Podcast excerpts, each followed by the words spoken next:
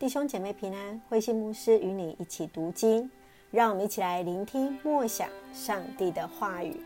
箴言第十章，所罗门的箴言，第十章第一节。以下是所罗门的箴言：明智的人使父亲得意，愚蠢的儿子使母亲忧虑。不义之财对人没有益处，诚实能救援生命。上主不使正直人饥饿，他不容作恶的人随心所欲。懒惰使人贫穷，勤劳使人富足。聪明人按时收据，收割时瞌睡是多么可耻！正直人要得到祝福，邪恶人的话藏匿残暴。正直人要被怀念，邪恶人身败名裂。聪明人从善如流。说话愚妄，自遭衰败；诚实人起居稳妥，欺诈的人终会败露；隐藏真相的人惹动纠纷，坦白规劝的人促进和平。正直人的口是生命的泉源，邪恶人的话藏匿闯残暴，政务引起争端。爱能遮盖一切过错，明智人口里有智慧，愚昧人背上挨鞭打。明智人吸收知识，愚妄人到处闯祸。财富是有钱人的保障，贫困毁灭穷苦人。行善获得生命，罪恶招引更多的罪。听从训诲的人得以存活。不承认过犯的身临险境，心怀怨恨的人是骗子，散播谣言的愚不可及。多言多语难免犯错，约束嘴巴便是智慧。正直人的话好像纯银，邪恶人的心思毫无价值。正直人的话造就造福人群，愚蠢人因无知死亡。上主降福使人富足，单靠劳碌不能致富。愚妄人以作恶为儿戏，明达人以智慧为喜乐。一人的愿望得以成就，邪恶人所畏惧的偏偏临到。暴风一到，邪恶人被刮走，正直人却始终稳妥。不要找懒惰人替你做事。他像牙缝里的醋和眼里的烟，使你烦躁。敬畏上主的人延年益寿，邪恶人命短福薄。正直人的盼望带来喜乐，邪恶人的盼望有如泡影。上主保护诚实人，他消灭作恶的人。一人不至流离失所，邪恶人不能安居乐业。正直人口中常有智慧，邪恶人的舌头要被割掉。一人说话令人喜乐，邪恶人出口伤人。弟兄姐妹平安，在箴言第十章，我们看到了智慧和愚昧的一个对比。作者用一个对比的句型来描述智慧的特质，就是正直、才智、诚实。正义又富有爱心，敬畏上帝。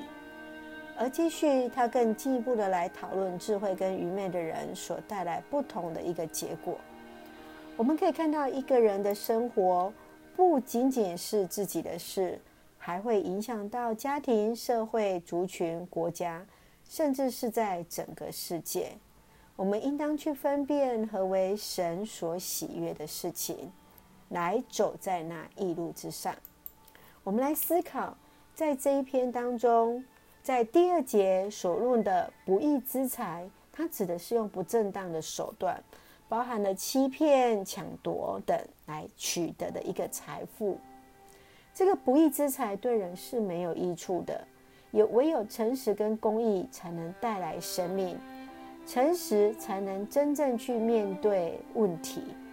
我们来思考，我们如何去面对不义之财的一个挑战，是从少到多，我们如何去呃拒绝这样的一个诱惑呢？继续，我们看到恨所带来是一个敌对的状态，会使人失去理智，而惹来的纷争。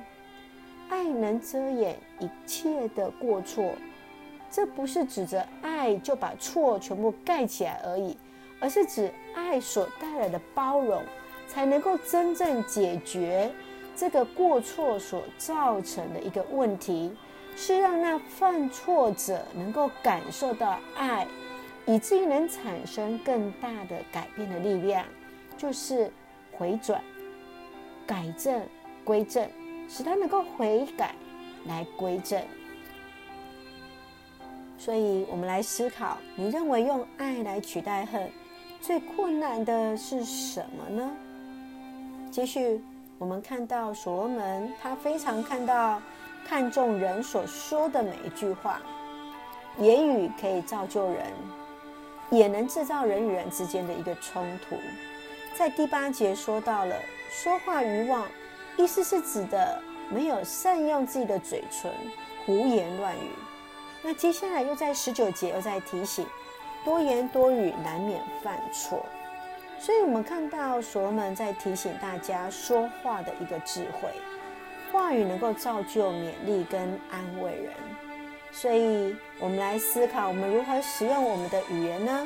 我们是不是有让我们的话语来成为人的祝福呢？让我们一起用箴言第十章来作为我们的祷告。亲爱的天父上帝，我们感谢赞美你，让我们心存敬畏的心，领受属天的智慧，面对地上的生活。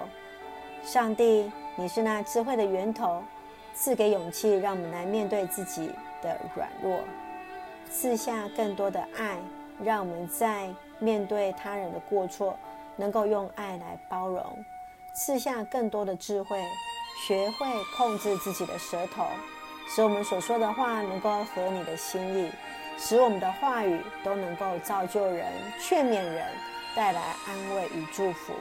谢谢主爱我们。恩待医治此时的台湾，赐下平安与喜乐。感谢祷告，是奉靠主耶稣基督的圣名求，阿门。我们来看箴言第十章第十二节：憎恶引起争端，爱能掩盖一切过错。爱能掩盖一切过错。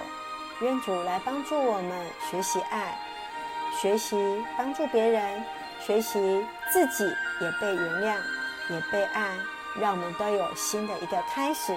愿主的平安与我们同在，上帝赐福你平安喜乐。